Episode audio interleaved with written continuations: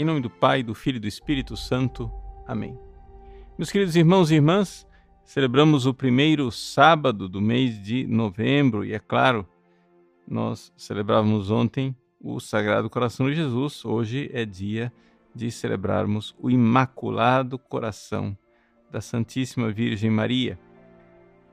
Vem a pergunta, mas por que celebrar esses dois corações? Essa pergunta é uma pergunta bastante é, importante, porque ela foi feita durante a aparição de Nossa Senhora lá em Pesqueira, em Pernambuco, no sítio da Guarda, quando Nossa Senhora apareceu para duas meninas, anunciando que o Brasil é, estava correndo um grave risco da implantação do comunismo e que haveria um banho de sangue no nosso país. Nossa Senhora disse que eh, o povo precisaria fazer penitência e ter devoção ao Sagrado Coração de Jesus e ao Imaculado Coração de Maria.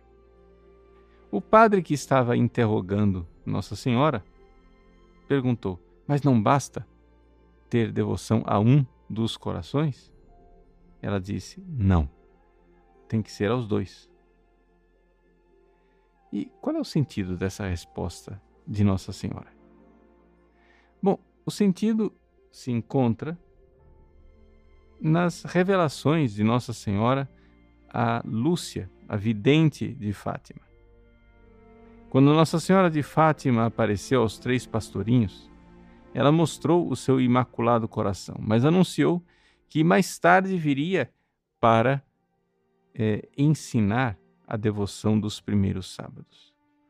E é interessante a gente notar que todas as vezes que Nossa Senhora mostrou o seu imaculado coração, o imaculado coração de Maria não se apresentou com as características que a gente está acostumado a ver.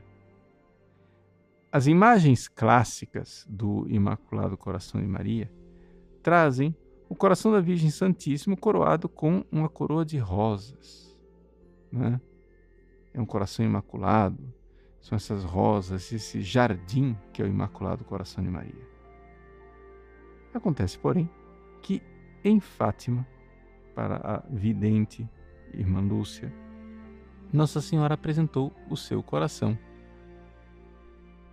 cercado de uma coroa de espinhos. Mas aqui vem a pergunta: quando foi que o coração de Maria foi coroado de espinhos? Quem foi coroado de espinhos foi Jesus, foi nosso Senhor. As imagens que nós estamos acostumados de ver o coração de Jesus é o coração de Jesus coroado com espinhos. Foi assim que ele apresentou o seu coração a Santa Margarida Maria Lacoque. Agora, espantosamente, Nossa Senhora aparece à irmã Lúcia e mostra o seu coração, também ele coroado de espinhos. A resposta a esse enigma é o fato de que Maria, mais do que qualquer outro santo, pode dizer aquilo que São Paulo disse na carta aos Gálatas: Vivo, mas não eu. É Cristo que vive em mim. Esse é o princípio da santidade. Amanhã nós iremos celebrar aqui no Brasil a solenidade de todos os santos. Quem são os santos? Santo é aquele que pode dizer que já não tem mais coração próprio, mas que o seu coração é o coração de Jesus. Vamos parar para refletir, refletir um pouco a respeito disso. Vejam, Primeiro vamos recordar o que é o coração de Jesus. É claro que nós temos devoção ao coração físico de Jesus que foi transpassado pela lança por amor a nós. Mas o coração físico de Jesus, transpassado pela lança, é simplesmente um símbolo natural para recordar uma realidade invisível, a alma de nosso Senhor Jesus Cristo a alma humana de Jesus, com o qual ele nos amava de modo humano. Ora, nós precisamos estar em contato com esta alma humana. Não é à toa que aquela tradicional oração que se faz depois da comunhão começa assim: Alma de Cristo, santificai-me. Quando você recebe a comunhão, você está ali, juntinho com Jesus. O que é que você recebe na comunhão?